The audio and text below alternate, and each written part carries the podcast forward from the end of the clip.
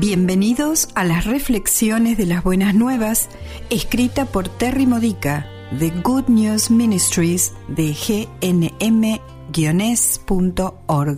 Edificando tu fe para la vida diaria usando las escrituras de la Misa Católica. Vigésimo noveno domingo del tiempo ordinario. El tema de hoy es la imagen grabada en nuestros corazones. En la lectura del Evangelio de este domingo, Mateo capítulo 22, versículos 15 al 21, cuando Jesús pide a los fariseos que le digan cuál de las imágenes fue grabada en la moneda que se debe para el impuesto del censo, lo usa para enseñar una lección sobre la imagen que debe grabarse en nuestros corazones.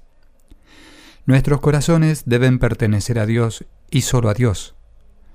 Los romanos creían que sus emperadores eran divinos por lo tanto, poseer monedas romanas significaba llevar la imagen esculpida de un dios humano. Los fariseos sabían esto cuando desafiaron a Jesús.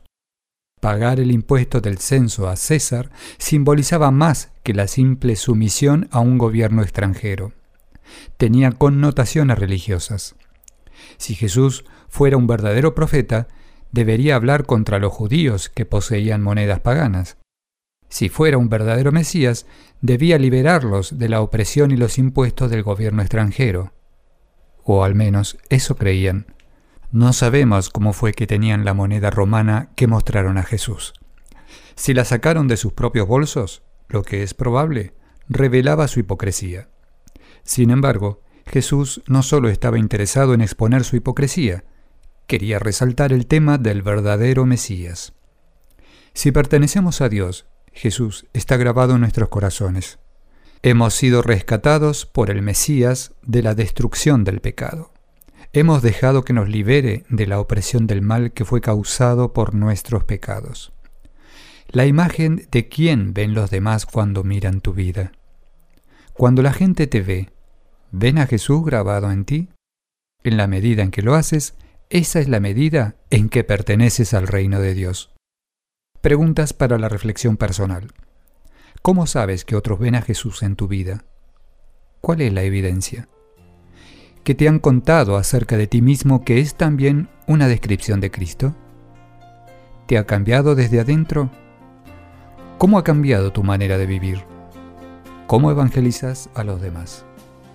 Esta ha sido una reflexión de las buenas nuevas de Good News Ministries de gnm-es.org.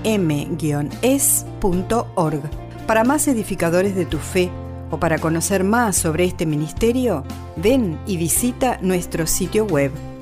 Encontrarás reflexiones para recibir por correo o por mensaje de texto, retiros en línea, recursos de oración y mucho más para ayudarte a conocer el amor del Padre, para acercarte más a Cristo y ser lleno del Espíritu Santo.